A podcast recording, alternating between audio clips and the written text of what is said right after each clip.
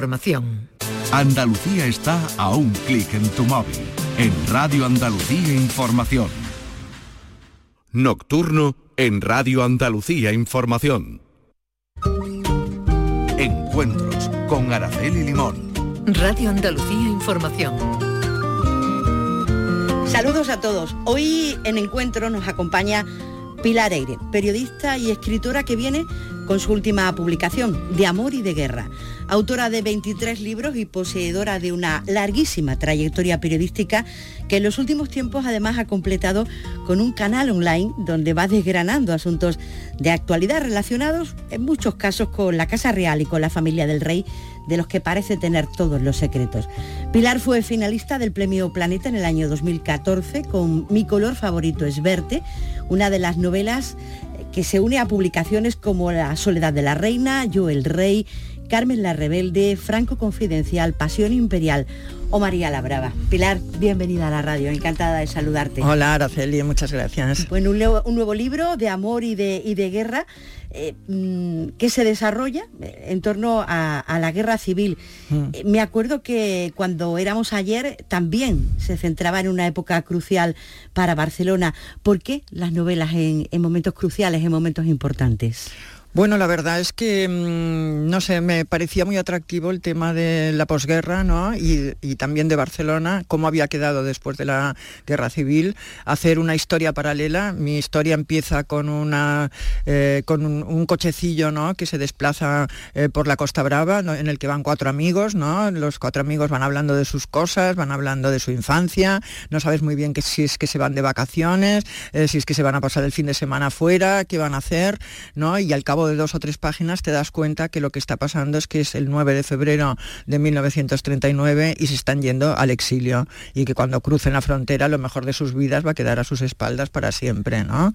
Y entonces las vidas paralelas entre estos chicos que se van y los que se quedan en Barcelona a vivir la dura posguerra en Barcelona, pues es un poco la columna vertebral del, libro. Es más fácil ambientar una novela en una época concreta, una época rica como esta, rica, le mm. quiero decir eh, literariamente, que que, empezar a escribir una novela eh, en un tiempo indefinido?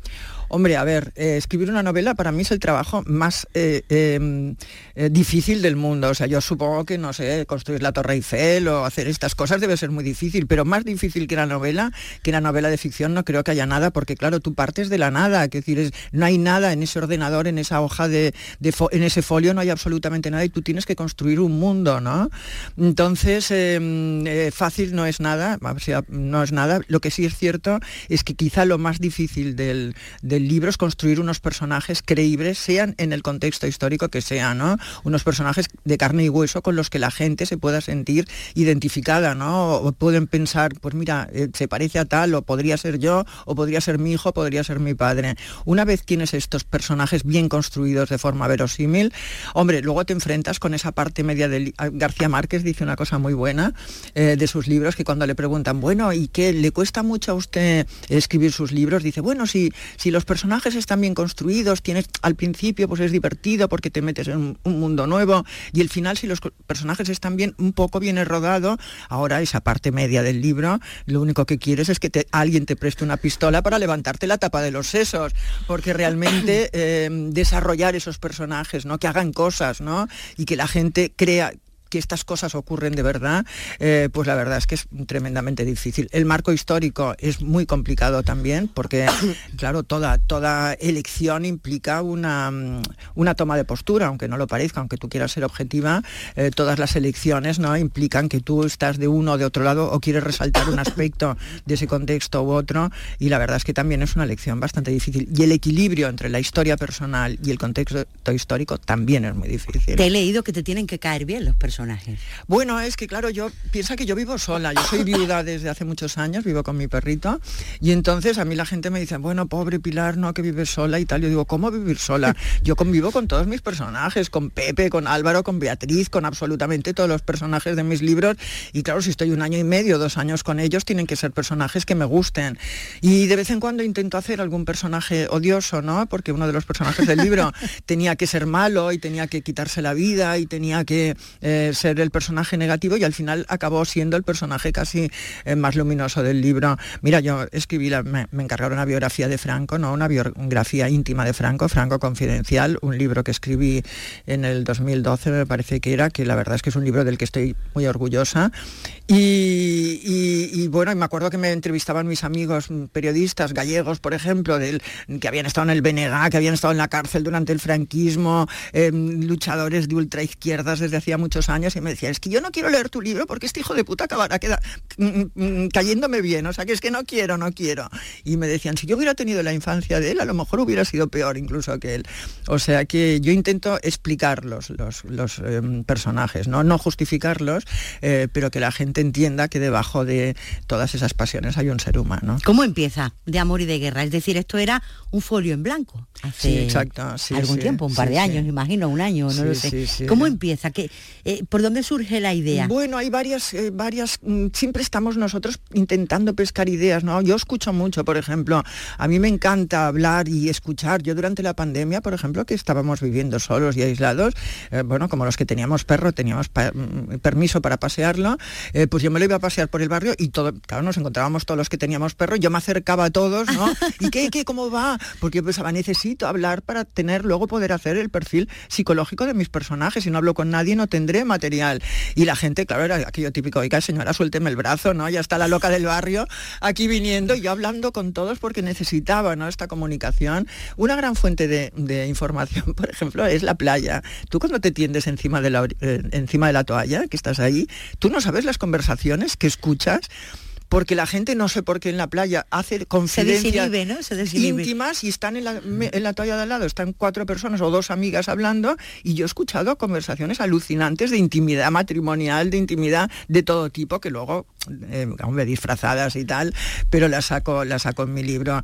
Y concretamente en De Amor y de Guerra yo tuve una conversación con un amigo ¿no? que me contaba de su abuelo, que su abuelo era un chico joven, era estudiante de ingeniería, estaba recién casado, cruzó la frontera. Eh, cuando entraron las tropas de Franco en Cataluña, bueno, en Barcelona, y entonces eh, había se había perdido su rastro, no habían vuelto a saber nada más de él y lo habían dado por muerto. Habían medio falsificado su certificado de función, su abuela se había vuelto a casar y al cabo de muchos años habían encontrado, lo habían localizado tan solo a 50 kilómetros de la frontera. O sea, no se había movido de ahí, había ido a 50 kilómetros de la frontera y había estado 20 años viviendo ahí. Y cuando le preguntaban, le preguntaban, pero abuelo, ¿por qué no diste señales de vida? Entonces él no contestaba, o sea, movía la cabeza, se levantaba así los hombros y no contestaba nada. Y es un poco lo que hemos compartido todos los que no, no hablaban del tema. Mi padre no hablaba nunca del tema, mi familia no se hablaba del tema. Y yo para saber lo que había en estas cabezas jóvenes, ¿no? Estas personas que tuvieron que irse, que tuvieron que irse de España, ¿no? Eh, para, para explicarme todo eso, ¿no? Con luego me hablaron también de una comunista cuya mm, endurecida, ¿no? de, que, cuya patria era la Unión Soviética, su dios era Stalin, y que decía mi única debilidad ha sido enamorarme de un señorito, ¿no? O sea, eh, todas estas historias empezaron a germinar ¿no? en mi cabeza y empecé a encontrarme, empecé a documentarme también sobre esa época, encontré algunos hechos terribles ¿no? que no han estado reflejados en otro sitio, que yo también los he introducido en el libro, y bueno, y con todo esto, y recuerdos familiares, evidentemente, mi propia memoria familiar, pues he ido construyendo el libro. Pero insiste usted mucho en el tema de la guerra y de la posguerra porque ahí hay mucho, porque usted sabe mucho, porque de su familia ha oído mucho, o, por qué exactamente. Bueno, a ver, o sea, a mí cuando me, al principio me decían, bueno, otra, otra novela sobre la guerra civil, yo digo, es que no tendríamos que hablar de otra cosa que no fuera la guerra civil, porque está en la memoria de todas nuestras familias. Me vienen chicos, periodistas jóvenes de 22 años, y me dicen, no, es que esto le pasó a mi bisabuelo, claro, en su caso es el bisabuelo, y en el mío eran mis padres, ¿no? Pero es que está todavía la huella de aquella generación destrozada por la guerra civil, ¿no? Unos murieron y los otros estuvieron enfermos. Era toda una generación con estrés postraumático, ¿no? Una palabra que entonces no se entendía, no se conocía, pero es que era así, han llegado las huellas, han llegado hasta nuestros días. Y yo que siempre quiero, hay muchos puntos de vista además que no han estado suficientemente investigados. El papel de la mujer, por ejemplo. Eh, las mujeres, yo he hablado con muchas refugiadas, hablé en su momento, porque yo he escrito mucho sobre esa época y concretamente escribí la biografía de Kiko Sabater, que fue el último maquis que actuó, que operó en suelo español, tuve que escribir su biografía, estuve dos años recorriendo Francia, los archivos de la CNT que estaban en Ámsterdam en, aquella época, recorriendo los memoriales de guerra de, todas las ciudades ciudades importantes francesas, he hablado con muchas refugiadas españolas, hablé, que ahora están todas muertas, pero en aquella época hablaron conmigo, me contaron muchas cosas y de esas historias he construido también personajes de mi libro. Y yo recuerdo esas refugiadas que me contaban, decían, oye, es que yo en España tenía, estaba al mando de un batallón, tenía equipos que trabajaban a, mis órdenes, he estado en el frente y aquí qué tengo que hacer, tengo que fregar, tengo que ir a los hospitales a fregar el suelo, tengo que cuidar ancianos, tengo que hacer, tengo que coser en mi casa 12 horas diarias para mantener a mi familia. Mi marido, sí, mi marido se va al bar y se pone a conspirar con sus compañeros, pero la que mantiene a la familia y la que saca a la familia adelante soy yo. Y encima con la enfermedad del desarraigo. Estas mujeres llevaban 50 años viviendo en España y todavía me hablaban de lo que echaban a faltar España. Decían, nos tuvimos que ir como si nosotros no fuéramos españoles, como si solo ellos fueran españoles. ¿Y quién ha cerrado los ojos de mis padres cuando murieron? No he podido ni ir a depositar unas flores a su tumba. Dice, nuestros hijos se cansan de oírnos hablar de España. Nuestros hijos se llaman Martínez, se llaman García, se llaman Pérez, no quieren nada tener con... odian España a través de nuestros ojos. Y yo moriré sin volver a España. Entonces esa enfermedad del desarraigo, ¿no? Esas mujeres que tanto hicieron, Federica Montseny, que fue ministra de Sanidad en España, vivía en, Toulouse de escribir novelitas rosas para mantener a la familia. Entonces, todas esas mujeres que tuvieron un gran papel, luego muchas lucharon en la resistencia también, todas esas mujeres que tuvieron un gran papel en el exilio, en la resistencia, que ni siquiera podían coger los barcos que iban a América porque no las admitían, solamente admitían a hombres, y las mujeres ya podían ir con sus hijos, no las querían. Si no llevaban un nombre al lado, no las admitían en los barcos, y también la historia de esas mujeres necesita ser contada. No yo he contado algo, pero tiene que contarse mucho más. Espero que haya más libros. ¿Hemos aprendido algo de todo aquello que pasó? Pues mira, a la vista de cómo están las cosas. Exacto, no, la verdad es que es que me da mucha pena porque, porque, bueno, porque yo no entiendo cómo se puede enviar a la muerte, bueno, es que es eh, crear climas de que, tengamos guerras en Europa, es que parece mentira, eh, porque, porque, bueno, yo cuando, bueno, cuando me dicen es que, claro, todo tiene sus pros y sus contras, sus luces y sus sombras, yo digo, bueno, yo tengo clarísimos que las sombras están arriba, ¿no? Los que mueven los hilos, en las que maquinan, ¿no? Para crear este clima de crispación y de odio, para organizar estas matanzas, estas carnicerías espantosas, ¿no? Y las luces son las víctimas. Oye, el otro día salía una madre rusa que sus cuatro hijos habían muerto en, Ucrania, ¿no? Cuatro chicos, cuatro hermanos, se quedó huérfana de hijos de golpe, ¿no? Los cuatro muertos. ¿Y eso cómo se justifica? Seguramente los que decretan estas guerras y los que las organizan se morirán de viejos en sus despachos, ¿no? Y mandan alegremente a la muerte a ocho millones de jóvenes en la Segunda Guerra Mundial. Y que no hayamos aprendido, bueno, no, sé, no, no se me ocurre nada más interesante que decir, ¿no? Y ningún punto de vista original, porque lo que estoy diciendo lo dice mucha gente, pero es que realmente es muy doloroso. Hay días que, bueno, cuando empezó todo esto, hay días que yo no tenía, tenía tan fresco además todo lo que había hecho con el trabajo del libro, que no quería levantarme de la cama. Tenía un, hundimiento moral espantoso, porque mm, pensaba, no hemos aprendido nada, la gente está muriéndose, está muriéndose en el conflicto de Israel y Palestina, ¿no? Están, están con esas imágenes horribles. Es que el día ese, el día en que empezamos a encontrarnos esas imágenes, es que estaba hundida, me llamaba mi hijo, pero ¿qué te pasa? ¿Qué te pasa? Y era como si se me hubiera muerto familiar, de verdad. Eh, no sé, eh, la verdad es que estamos viviendo unos tiempos espantosos. Pilar Eire está compartiendo con nosotros hoy los encuentros, le decía a los oyentes, viene con un nuevo libro de amor y, de guerra, un libro mm, donde se habla de la amistad, de la venganza, de la aceptación social, de, de la lucha, eh, se habla de la vida, ¿no, Pilar? Porque eso son eh, ese es el origen de todo, ¿no? Sí, sí, claro, no, no, no es un libro. Ahora cuando ves el tema y tal, pues te parece que es que es un libro eh, triste, trágico, duro, pero yo creo que es un canto a la vida, que es un libro luminoso. Es el libro también de las segundas oportunidades, ¿no? Porque cuando parece que son muy jóvenes, los protagonistas de mi libro son chicos muy jóvenes, y cuando les parece a ellos que ya lo han vivido todo, ¿no? Luego vuelven otra vez a enamorarse, vuelven a, vivir, a crear una familia, vuelven incluso a participar en otra guerra cuando les parecía imposible volver a hacerlo, ¿no? Mm, sus vidas experimentan cambios como todas las nuestras y también es la demostración de que estés en el punto que estés de tu vida, pues la vida puede empezar siempre de nuevo, ¿no? Y es un poco lo que les pasa también a los personajes de mi libro, ¿no? Leo las críticas, Pilar, y destacan de su libro la, habilidad para, para describir eh, el ambiente de los personajes, los lugares, los acontecimientos históricos que relatan, eh, o sea, la habilidad de meter al lector dentro de, de la trama de la, de la novela, ¿no? Bueno, porque a ver, yo tiendo al, al, eh, al, mensaje pequeño, ¿entiendes? Al detalle pequeño, esos detalles que no suelen estar en los libros de historia o que son una nota a pie de página, ¿no? Lo que comía, lo que, lo que el día que hacía, el tacto, ¿no? La sensualidad del momento, lo que mm, eh, todos esos detalles que hacen que realmente eh, cobren realismo, ¿no? Las escenas que, que, en el libro. La verdad es que mm, a mí muchos lectores míos de mis libros, siempre eh, me dicen, bueno, de este libro el otro día un amigo me decía, oye, que no sale Matilde en el libro. Y yo, ¿Matilde? Sí, la de que salía en el, en el Perfecto Caballero. Hombre, digo, es que es un personaje de ficción, no existe Matilde. Ay, pero la podía sacar, ¿no? En algún libro. O sea, se creen que son vivos, personajes vivos que van saltando de libro en libro, ¿no? Y que yo hago una obra única, ¿no? La que están todos los personajes.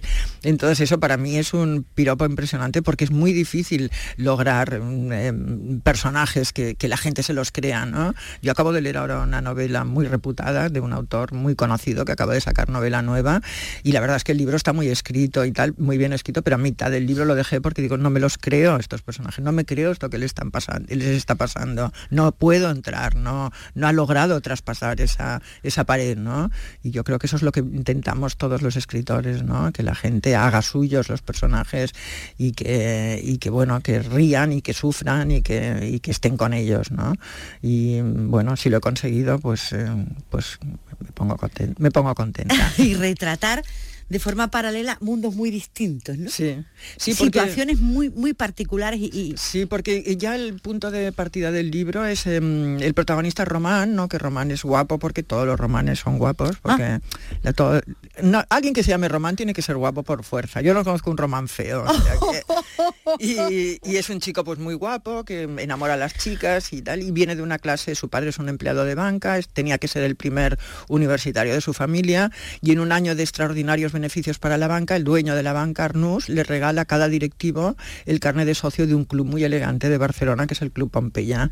Y entonces en el Club Pompeya están todos los cachorros de la buena sociedad de Barcelona de aquellos momentos, y entre ellos está Beatriz. Eh, pues Román evidentemente tiene un éxito loco con todas las chicas, no se fija en Beatriz, que es, una, es hija de un conde, de una familia muy bien de Barcelona, pero es una chica pocadita, tímida, no es muy mona. Entonces él no se fija hasta el momento en que estalla la guerra y cuando la guerra estalla desaparecen todos los socios, a unos los matan y los otros tienen que irse, eh, huyen de España, ¿no? Y se quedan solos Beatriz y, Román. Se él se fija en ella entonces, se casa con ella en un momento de desesperación, una boda de esas de, delante de un funcionario que luego se invalidaron todas, ¿no? Después de la guerra y entonces él tiene que irse de España, se va un poco por ayudar a sus amigos, él tampoco ha sido un funcionario eh, que ha trabajado en el ayuntamiento, tampoco ha tenido un papel relevante, pero sus amigos íntimos, ¿no? Él es hijo único y sus amigos son sus hermanos, sus amigos íntimos sí que han estado en el frente, es cuando se van con ese cochecillo y lo que le pasa a Bea embarazada, ¿no? De un rojo aquí en, en Barcelona, ¿no? Cuando se queda en Barcelona y lo que le pasa a él cuando se va al exilio, ahí es donde creo que se retratan, ¿no? Las dos formas de vivir una posguerra que no fue buena eh, para nadie. Termina bien el libro, claro.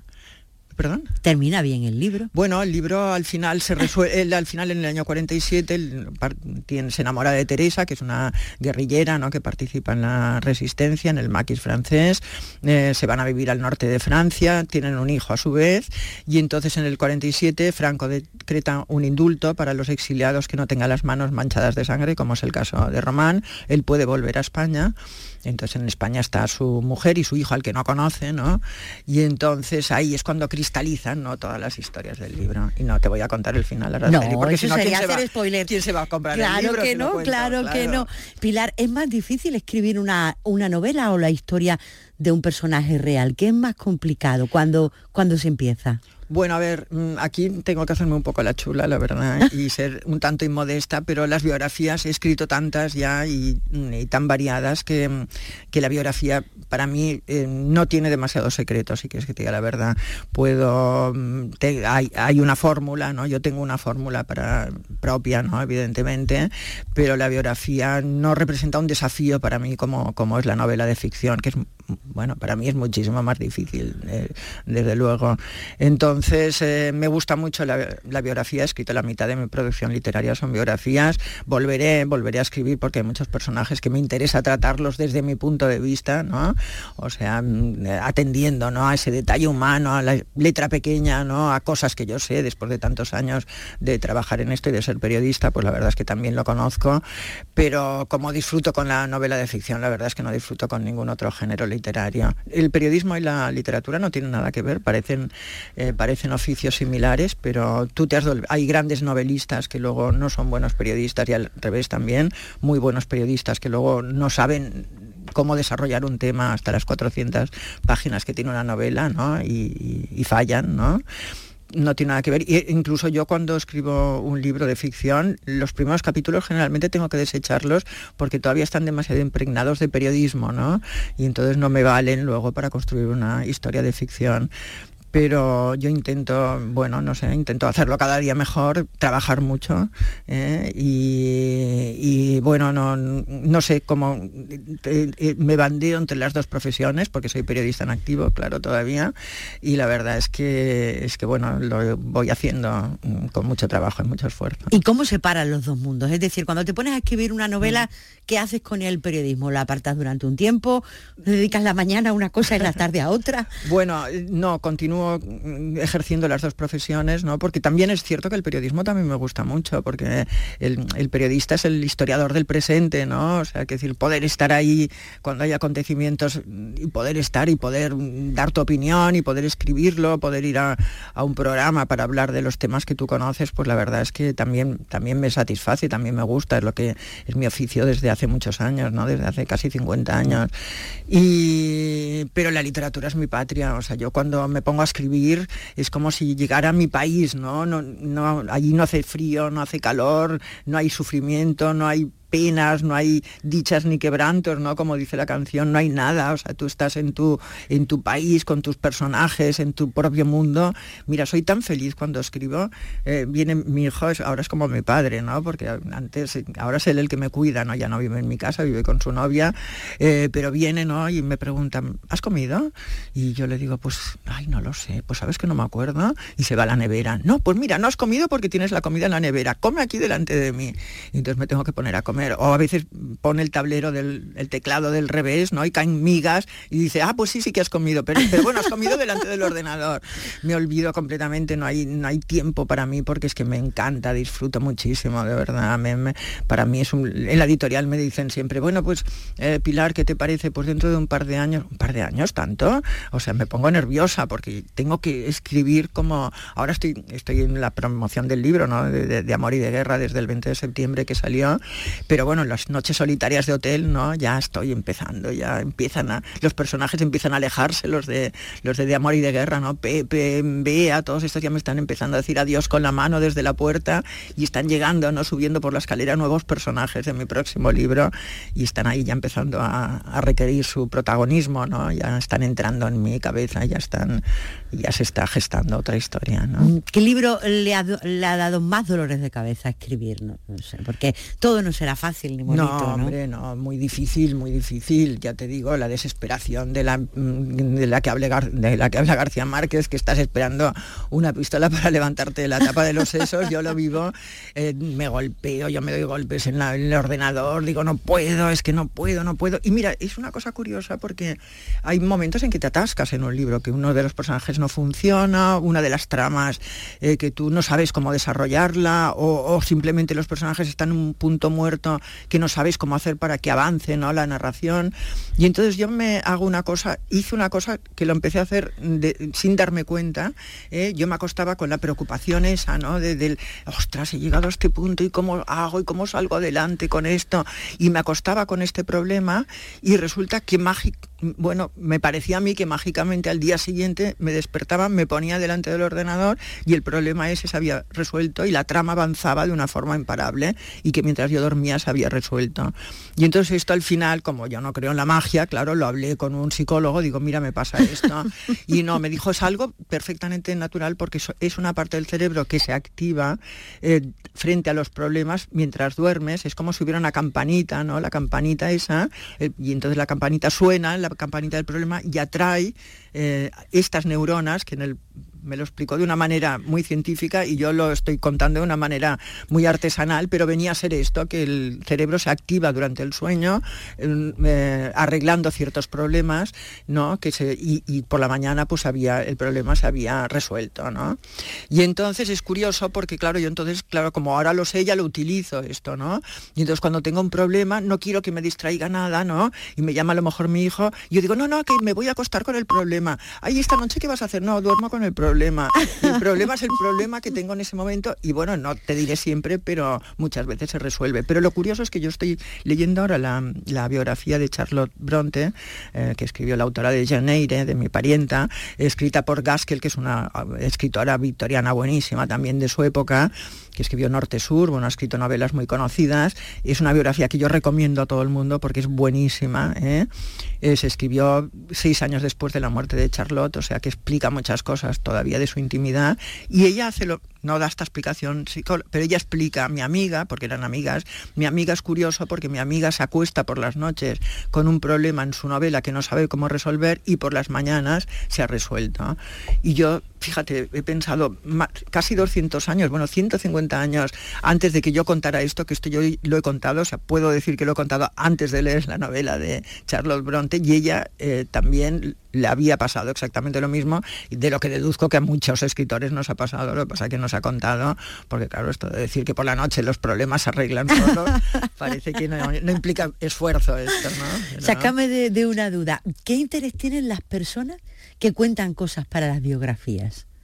Es decir, la persona que te cuenta a ti cosas del rey, de la reina, bueno, o, de quien sea, ¿qué, ¿qué interés tiene cuando alguien eh, ¿Escribir la historia a su manera o, cómo? Bueno, a ver, claro, nuestras principales fuentes de información, los que escribimos este tipo de temas, son los despechados. ¿eh? Los despechados, los despreciados, los marginados, los que, los que estuvieron cerca antes y ahora ya no lo están, los que tienen cuentas que saldar, eh, los que, por las razones que sean, los rivales, ¿no? este es el, el, gran campo de nuestros, de nuestros informadores, vienen de ahí. Pero claro, esto tiene un peligro, que ellos tergiversan verse en la realidad en su propio beneficio. Entonces tienes que saber discernir ¿no? las cosas que ellos te cuentan o que cambian para favorecerse ellos y desfavorecer a los otros eh, de la realidad. ¿no? O sea, ahí está el, trabajo, o sea, que decir, no puedes aceptar lo que te... Entonces lo que haces generalmente, yo tengo muchos informantes que estaban en la casa antes y que ahora por diferentes motivos no lo están, desde consejeros hasta gente del servicio, o sea, de todo tipo y entonces lo que suele, bueno, lo que suelo hacer yo, no sé lo que hace el resto de la gente, es que yo intento em, eh, contrastar con otra información, una segunda fuente de información, lo que ellos me han contado. Los detalles no son los mismos porque ellos han tenido una proximidad con el biografiado que estas otras personas no la han tenido, pero sí las otras personas me pueden dar un marco, ¿no? Un referente para yo decir, ah, pues mira, puede ser que sea verdad porque en esta época pasó tal cosa. Entonces es, es muy difícil, la verdad, tener... Y luego eh, y luego hay toda una serie de personas que son amigos o que están próximos a la persona que yo biografío que ya son amigos míos, o sea, amigos de ellos, pero que ya después de tantos años de estar y de pasarme información, ya se han convertido en amigos míos, eh, que lo que quieren también es que se haga un retrato eh, lo más ajustado posible al personaje, ¿no? Y lo más próximo. Tenemos, bueno, yo concretamente tengo muchos informantes de todo tipo, ¿eh? y la verdad es que ellos, libro tras libro, ninguno de ellos ha enfadado, ninguno de ellos me ha dicho, oye, que has contado una cosa que no era verdad, eh, libro tras libro han continuado a mi lado, pasando información, y luego se van sumando nuevos, evidentemente. ¿Entiendes lo, lo que ha hecho el rey Juan Carlos I? Pues no, la verdad es que no lo entiendo porque, porque lo tenía todo, ¿eh? lo tenía todo, era un ser adorado. Bueno, yo recuerdo Pujol, ya sabes que yo soy catalana, vivo en Barcelona. Yo recuerdo en el año 92, durante los Juegos Olímpicos de Barcelona, que Pujol a los periodistas nos, decía que teníamos que tratar bien al rey. ¿eh? Nos decía, no, no, Juan Carlos, el único que entiende realmente el problema catalán en toda España es Juan Carlos. Y tenía una foto de Juan Carlos en su despacho. O sea, yo he estado en su despacho en múltiples ocasiones fotografiando con una foto del rey en su despacho. Pactaron lo de los himnos, por ejemplo, con la Olimpiada que tenía que empezar con el himno nacional o con el himno catalán. Se pactó, se, eh, hablaban, eran, eran amigos, bueno, los reyes no tienen amigos, evidentemente, pero bueno, tenían una relación muy cordial y yo me acuerdo, bueno, yo estuve viendo a Pujol hace tres o dos o tres años, bueno, hace unos pocos años estuve, estuve viéndolo, yo tengo amistad con él y, y con la familia, ¿no? Y estuve visitándolo. Y ah, sí, fue cuando saqué mi libro Yo el Rey, es verdad. Y entonces estuvimos hablando de muchas cosas y llegó un momento en que me dijo, oiga, oiga, eh, esto del rey de las señoras, que eh, así, porque claro, nosotros sabíamos, ah, hombre, algo, rumores había, rumores había, pero y lo de la mallorquina, ¿qué? Y estaba, le, le interesaba, ¿no? Yo he tenido siempre un trato muy cordial con él. O sea, que, mm, que tenía todo, o sea, es que tenía hasta, bueno, por eso cuando me has preguntado eh, qué necesidad tenías, que no tenía ninguna, porque era un ser adorado, por, era el demócrata el que había traído la democracia a España, hombre, se rumoreaba sus asuntillos de faldas, pero bueno, en esa época hasta ser mujeriego era como un punto a favor, ¿no? O sea, que tiene una sociedad tan machista, pues hasta hacía gracia, ¿no? Hacía y, que lo haya tirado todo, todo por la por todo por la borda, o sea, no, no, no se entiende, es la ambición, no sé, la codicia, no, no sé, no sé, no sé, no sé lo que pasaba por su cabeza. de todos los personajes que has escrito, el rey, de la reina, de la madre del rey, de Franco, de Eugenia de Montijo, eh, ¿cuál te provoca más ternura? Bueno, a ver, ternura te provocan todos, porque cuando conoces sus infancias terribles, por ejemplo, la infancia de Juan Carlos y la infancia de Franco fueron muy parecidas, por eso tuvieron también tan buena relación, ¿no? Los dos tuvieron cargas sobre sus espaldas, los dos además utilizaban la misma frase, tuve cargas sobre mis espaldas mayores de la que correspondía a mi edad, eh, eh, eh, Juan Carlos se la dijo a, Villalonga, su biógrafo, y Franco se la dijo a su primo, o sea que realmente con la misma frase definieron su infancia, tuvieron una infancia terrible los dos, desarraigados de la familia, sin el cariño de nadie, ¿no? Teniendo el uno en la academia de, de, en, no, perdona, en la academia de Toledo, Franco, en la academia de Toledo lo ingresaron mucho antes de lo que le correspondía a su edad, creo que tenía ocho años o nueve años, y a, y a Juan Carlos lo trajeron a España a los nueve años, a los diez años, y los desarraigaron de la familia brutalmente, de un tajo, o sea, ya no tuvieron el cariño nunca de nadie más, nadie más, ¿no?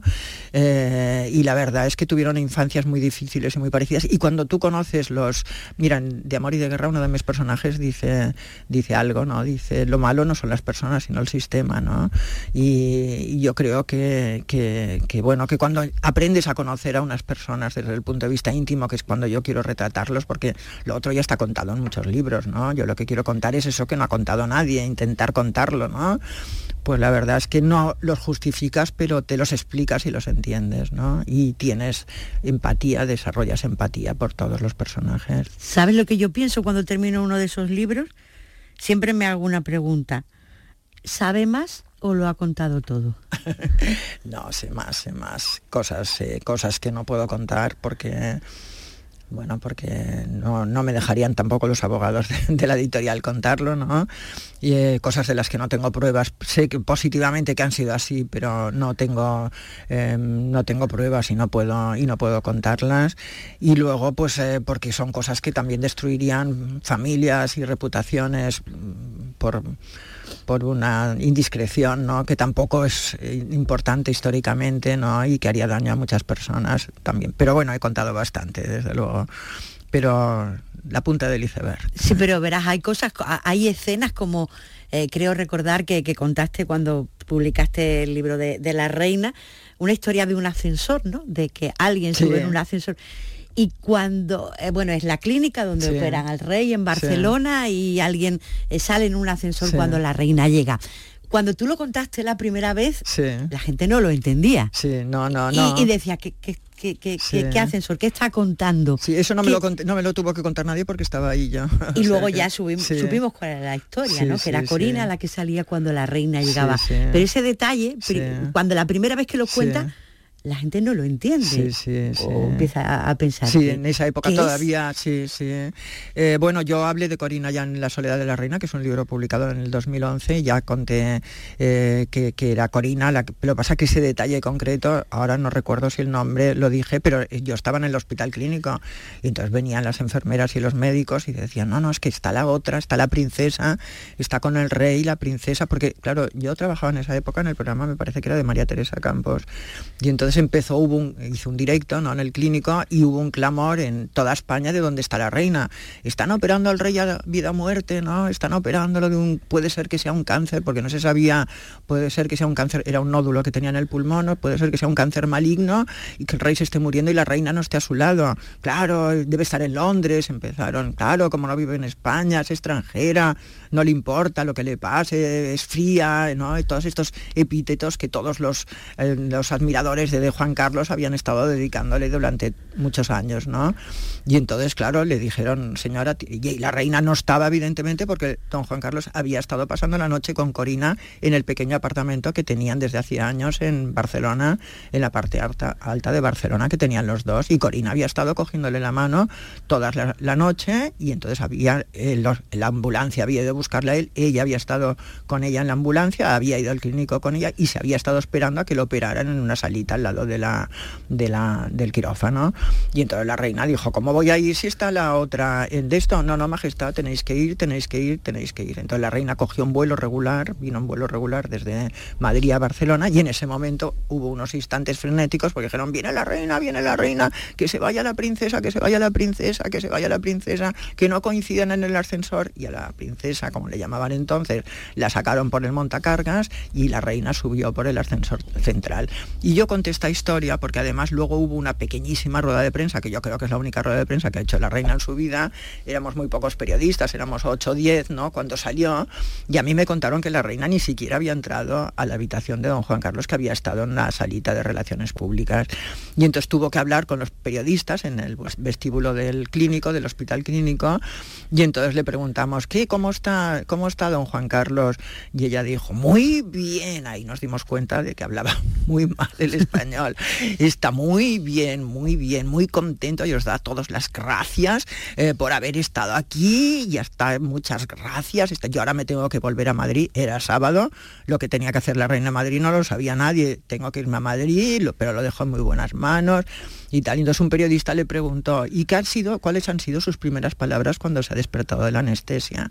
Y como eso ella no lo había preparado, eh, tuvo que preguntar, se quedó así, yo estaba a medio metro de ella, se quedó pálida, ¿no? Y dijo, ¿qué contesto? Y su jefe de prensa en esa época, que era un navarro, que era muy majo, un tío que era muy amigo mío, se le acercó, le susurró algo al oído y la reina dijo, ha preguntado por sus hijos. Y entonces ya todos nos quedamos tranquilos y dijimos tal. Y entonces yo conté esa historia que la contó tal cual luego, años después, la propia Corina en el podcast, ese podcast que hizo ella, ¿eh? y contó lo que yo había contado, lo contó exactamente lo mismo ella después en el podcast. ¿Hay censura? ¿Alguien le ha tachado algo de un libro? Hombre, sí, claro. Mucha, me han tachado muchas cosas, bueno, muchas. yo he sufrido mucho, he pagado un precio muy alto. no me quiero hacer la víctima, ya lo he contado varias veces, no quiero hacerme la víctima, pero desde luego ha sido duro hablar de la Casa Real, ha sido, ha sido, ha sido muy difícil profesionalmente para mí. He tenido la suerte de que me hayan apoyado las personas, eh, mis editores, ¿no? Eso, y, he tenido la suerte de tener muchos lectores, ¿no? Que, esos han estado ahí, ¿no? Y, que han dado realce a los libros, pero bueno, yo he tenido, por ejemplo, La soledad de la reina, es un libro que a mí me llamaron de Casa Real y me dijeron que, que el libro no les había gustado nada, ¿no? Que no iban a ir en contra del libro, pero pero que no les había gustado y realmente me di cuenta ese día de lo que me iba a pasar. O sea, yo tenía ya entrevistas concertadas, todas se fueron cayendo. O sea, todos empezaron a llamarme. Unos me decían, sinceramente, mira, nos ha llamado de Casa Real, nos han dicho que no te entrevistemos. Otros me, me, me daban excusas, ¿no? Tenía unos trabajos que se cayeron también Y entonces empecé a, pues, a, promocionar el libro pues, en, ferias, en emisoras locales, en, me acuerdo una, fui a una feria del libro por el norte que era en un entoldado, llovía mares, ¿no? era un entoldado y estaban los mineros que en esa época hacían una marcha a Madrid ¿eh? y entonces salían primero los mineros y luego salía la compañera Pilar, me anunciaron ellos, ahora vendrá la compañera Pilar a hablar de su libro sobre la reina. Y bueno, se cayó, y cuando estaba hablando se cayó el, el, el, dentontado, se cayó encima nuestro, o sea, tenía que hacer promoción del libro en unas condiciones tremendas, pero bueno, es uno de mis libros más vendidos, se ha reeditado un montón de veces y la verdad es que es que bueno me han dado la satisfacción de, que la gente no los lectores me hayan defendido mm. ¿cuál ha sido el libro que más trabajo le ha costado escribir de todas estas biografías de las que estamos hablando o sea, e, e, ese que dice, no la pistola para levantarse la cabeza a mitad del libro, pero, pero que ha costado sangre. Bueno, o sea, todos. La verdad es que las biografías mm, llega un momento en que, claro, las biografías es difícil, mira, sobre todo porque tienes que contar, son personajes muy conocidos y tienes que contar cosas que toquen el corazón al lector y que sean distintas. O sea, claro, eso es dificilísimo porque, porque son personajes que no son vírgenes, ¿no? Entonces tienes que eh, aportar y buscar testimonios y, no sé, por ejemplo, también me ha pasado a veces que he construido un libro sobre el testimonio de una persona y a lo mejor a mitad del libro pues me he dado cuenta de que me había engañado, que ese testimonio era falso, me había contado cosas que no eran verdad. Entonces he tenido que volver a empezar, ¿entiendes? O volver a rehacer el libro eh, prescindiendo de eso, ¿no? Y, el caso contrario también me ha pasado, que en momentos de bajón, que tú dices no sé dónde tirar, en este momento estoy estancada con el libro y tal, de repente te llama alguien o te ponen en contacto con alguien que te cuenta algo, bueno, algo maravilloso, que estás impaciente para, bueno, además claro, como yo todo esto es paralelo a mi profesión de periodista, digo, me encantaría contarlo mañana, que tengo programa de radio, contarlo en mi programa, ¿no? Pero no puedo porque el libro saldrá en octubre y no puedo ir en contra de, del libro, ¿no? Y esa lucha, bueno, eso me ha pasado muchas veces, muchísimas veces. Y, bueno, y la verdad es que, mm, es que, bueno, también he disfrutado mucho. O sea, que si no quiero hablar solamente como sufrimiento, porque la verdad es que lo que más me divierte y lo que más me gusta del mundo. Eres periodista, lo has dicho varias veces en este programa programa, Pilar, y además últimamente estás en, lo más moderno del periodismo. Tienes un, canal en, redes sociales donde hablas de, asuntos de, actualidad. ¿Cómo empezó eh, ese...? Pues mira, empezó de una manera como... Yo salía siempre cabreada de los programas de televisión. Porque, No, porque me enredan, todos son amigos míos desde hace muchos años. Venga, Pilar, vente, no, que luego me hacéis encerronar. Que no, si todos te queremos mucho, eh, te vamos a tratar muy bien. Entonces, durante muchos años yo iba programas, entonces yo decía, te pinchaban para que digas cosas y luego ellos sacar pecho y decir, no, pero estás atacando a esta persona, que es una persona maravillosa para ellos, pero querían que lo hicieras. Peña, a Peñafiel le hacen al pobre, le hacen exactamente lo mismo. Y entonces me cansé y no, bueno, yo ya he hecho, hago muy poca televisión ahora, había trabajado mucho en los años dorados de televisión, había venido también aquí a Sevilla a hacer varios programas y me lo había pasado muy bien, pero bueno, ahora ya no hacía. Y entonces, eh, pero me gusta la comunicación, me gusta mucho comunicar y contar cosas a la gente y sé mucho, o sea, yo hay muchas cosas de las que no sé nada, pero de lo poquito que sé, te, advierto que sé mucho, te aseguro que sé mucho. Y entonces mi hijo me, cogió y me dijo, oye, pues ¿por qué no haces tú tu propio canal de televisión? Y digo, pero ¿cómo voy a hacer eso? ¿Cómo se hace? Yo no soy Basile, pero qué tontería.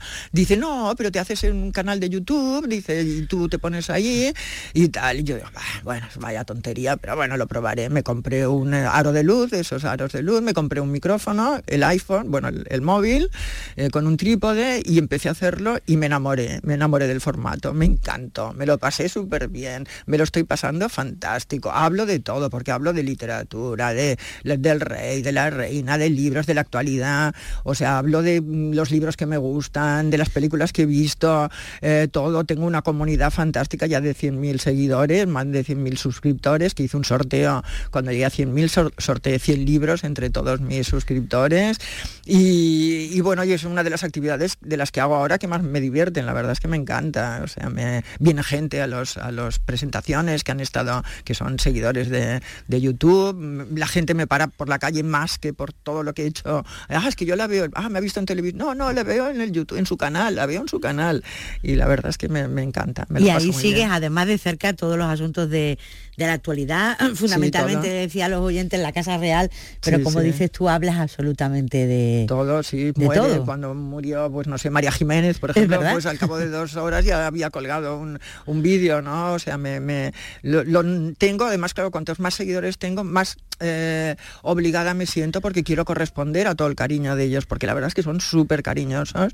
Eh, yo tengo mucha suerte en las redes sociales, porque la gente despotrica, ¿no? De las redes sociales y tal, y yo de verdad que en Twitter me lo paso, tengo súper, eh, tengo muchos amigos que vienen a, ayer, bueno, que vienen a mis presentaciones, la presentación de en Sevilla también vinieron, cuando me muevo por toda España también vienen, y luego tengo Instagram también, tengo mm, también, o sea, no no, sé, yo solamente saco, en la pandemia que estaba sola, yo vivo sola, me hace mucha compañía y la verdad es que solo tengo buenas palabras para los amigos de las redes sociales. ¿Por qué no se divorcia la infanta Elena Pilar? Ay, Cristina, perdón.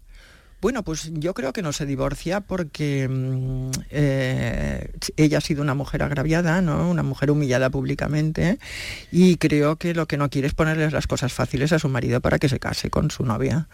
¿eh? Creo que es bastante humano esto y, eh, y de momento es ella la que está frenando el divorcio. ¿Pero cuánto puede durar esa situación? Ah, bueno, esto no lo sabemos, pero de momento, de momento ella quiere casarse, Ainhoa, la pareja de, de Iñaki, ella se divorció, enseguida se divorció de su marido, saben, tienen una relación seria los dos, o sea, realmente podrían tener incluso familia, podrían tener hijos, ¿no? Porque ya tienen, bueno, podrían tenerlo, y ella quiere formalizar y, y pues yo creo que Cristina no quiere darle ese gusto.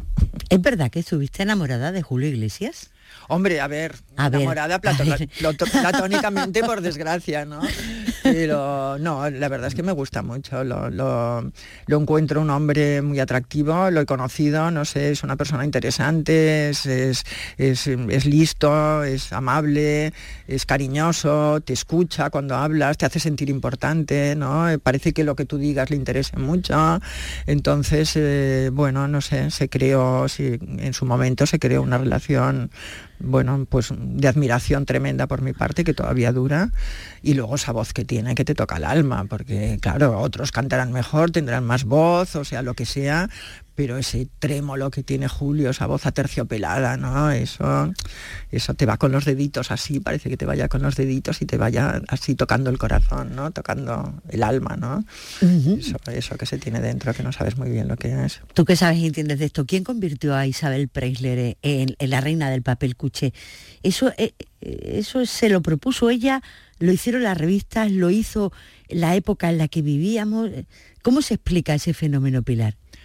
Pues la verdad es que no lo sé, fue en un momento, bueno, evidentemente fue porque estaba casada con Julio, y luego ya tiene carisma, eh, tiene encanto, tiene, es elegante, ¿no? Era una presencia pues, eh, pues bastante distinta ¿no? de lo que, lo que había en ese momento, es muy amable con la prensa, ella siempre ha sido muy amable, muy cariñosa, y bueno, no sé, mm, la verdad es que el, misterio Isabel Preisler no lo ha resuelto nadie. No, ¿verdad que no? ¿Es verdad que se lee dos y tres libros a la semana? Hombre, no sé. Eh, ya cuando empezó a salir con Vargas Llosa, se, le preguntó... No, digo usted. Ah, yo. Ah, vale, vale. Bueno, sí, no. Es que se declara una voraz lectora. Sí, sí, soy muy lectora, soy escritora, pero sobre todo soy una lectora apasionada. creo que leo más, además, claro, ahora eh, con el ebook te quedas sin lectura a las 12 de la mañana, de la noche y te puedes comprar un libro inmediatamente, ¿no? Y la verdad es que mm, es que sí, releo mucho también, porque yo creo que todo está las grandes novelas. ¿eh? además yo leo novela, porque la gente pedante se cree que hay que leer ensayo, ¿no? Siempre te dicen, ay, es que no, yo no, no, leo novelas, arrugan la nariz, no, yo no, solo leo ensayo, pero es que las grandes novelas llevan todos los ensayos dentro, Guerra y Paz, eh, Madame Bovary, La montaña mágica, todo, está ahí todo, la codicia, el deseo, la desesperación, historia, todo, todo está en las grandes novelas de, de, nuestro siglo, del siglo XIX, que son básicamente las que me pero también las del siglo XX, está todo. Mira, yo este verano tenía problemas de concentración, tenía problemas de atención, ¿no? Me costaba mucho mantener la concentración, supongo que por el tema de las pantallas, ¿no? Y cuando estás eh, en el periodismo, ¿no? Que tienes siempre que leer superficialmente. Y entonces este verano, que yo acabé el libro, lo acabé en junio, eh, digo, bueno, tengo que hacer un ejercicio de concentración. Entonces, aparte el móvil, aparte el iPad, lo miraba solamente por la mañana y por la noche. Y entonces me decidí a leer los 30 mejores libros de la literatura universal. Me los puse todos ahí al lado, los escogí primero, tuve que hacer la selección y los estuve leyendo y no me levantaba. Y primero me tenía que forzar a estar más de dos horas porque no estaba acostumbrada a estar atendiendo tanto rato a la lectura. Pero es que al final estaba sumergida, es que, bueno, he disfrutado, he sacado nuevas conclusiones de cada libro que he leído, me ha inspirado muchísimo. Yo sé que el próximo libro mío va a estar mejor escrito gracias a todo lo que he leído y lo que estoy leyendo. Y, bueno, yo he tenido la suerte, bueno, uno de los libros concretamente que leí, que era El gato pardo, lo recomendé en mi blog, en mi blog de YouTube, y lo recomendé en el mes de agosto, y cuando volvieron los editores a finales de agosto me, llamaron, bueno, me dijeron, Pilar, estamos asombrados porque hemos tenido que reeditar El gato pardo, no sabíamos por qué, y ahora sabemos que es porque tú lo has recomendado en tu, en tu blog. O sea que esto también me satisface mucho hacer que la gente lea, claro, bueno, si el día de San Jordi me vienen a que les firme El gato pardo, en lugar del de amor y de guerra no me sentará, no me sentará muy bien, ¿eh? pero, pero bueno, también me ha gustado mucho obligar a la gente a leer. Dígame, ¿qué, libro de esos que leyó le hubiera gustado escribir a usted? Porque eso le ha pasado a casi todo el mundo. Alguien que, termina un libro y, piensa, daría dinero por haber sido yo el autor. Bueno, a ver, hay un libro que yo, mm, que es para mí es la novela perfecta y que es el único de todos los grandes libros que me creo que en una evolución, si tuviera 40 años más de vida, quizá llegaría a escribirlo, que es el Gran Gatsby.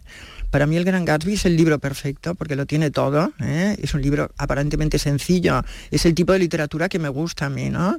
Es lo, difícil que es que suene fácil un libro, ¿no? Porque la gente a mí me dice, eh, tus libros se leen, oye, yo he estado una noche leyéndolos, se leen muy fáciles, se leen muy fácil. Hay mucho trabajo. Escribir barroco es muy fácil, es muy fácil. Escribir con frases alambicadas y con palabras difíciles y todo eso es muy fácil. Lo que es difícil es escribir fácil. Eso es muy difícil. La que tiene el Gran Gatsby es muy difícil de conseguir. Y la verdad es que es un libro maravilloso que yo lo recomiendo siempre a la gente, por ejemplo, gente joven que me dicen, oye, quiero dar el paso a la literatura de adulto, no he estado leyendo juvenil hasta ahora y me gustaría saber qué libro puedo leer. Siempre recomiendo el Gran Gatsby y siempre acierto. Es un gran libro y yo creo que en una si tuviera 40 años más de vida y pudiera escribir 40 libros más, podría escribirlo yo. ¿Por qué dice usted que que los periodistas eh, engrandecemos los conflictos para, para llamar la atención. ¿Hace falta? Bueno, a ver. ¿Hace falta sangre? no, pero claro, es que sabemos el valor de... Eh, trabajamos para empresas que lo que quieren es vender ejemplares ¿no? y tener audiencia, esto es lógico, son empresas eh, comerciales que necesitan ganar dinero ¿no? para continuar en marcha y desde luego tiene más eh, interés que, que, haya grandes, grandes acontecimientos ¿no? que, que, pequeños, ¿no? La vida aburrida, la vida, la vida debería ser aburrida, ¿no? Pero si, si ya pasan cosas es más interesante y llama más la atención. Pero ojalá, bueno, siempre lo dicen, ¿no? Que la democracia ideal es la democracia aburrida, ¿no? Los países eh, que se aburren, ¿no? Eso sería lo ideal, ¿no?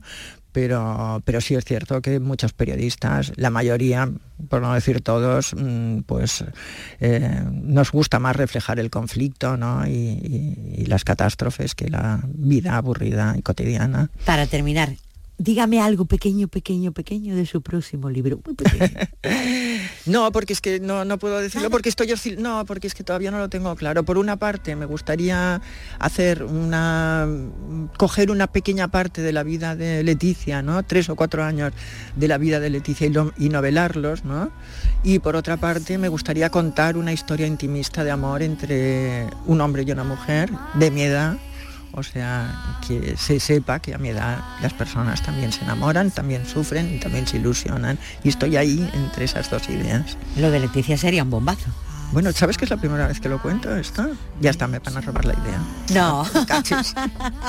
Seguro que no. Pilar Eire, de Amor y de Guerra, su último trabajo. Ha sido un placer conocerla y compartir este rato de, de radio aquí en Canal Sur. Gracias. Gracias, Araceli. Me lo he pasado muy bien, de verdad. Gracias.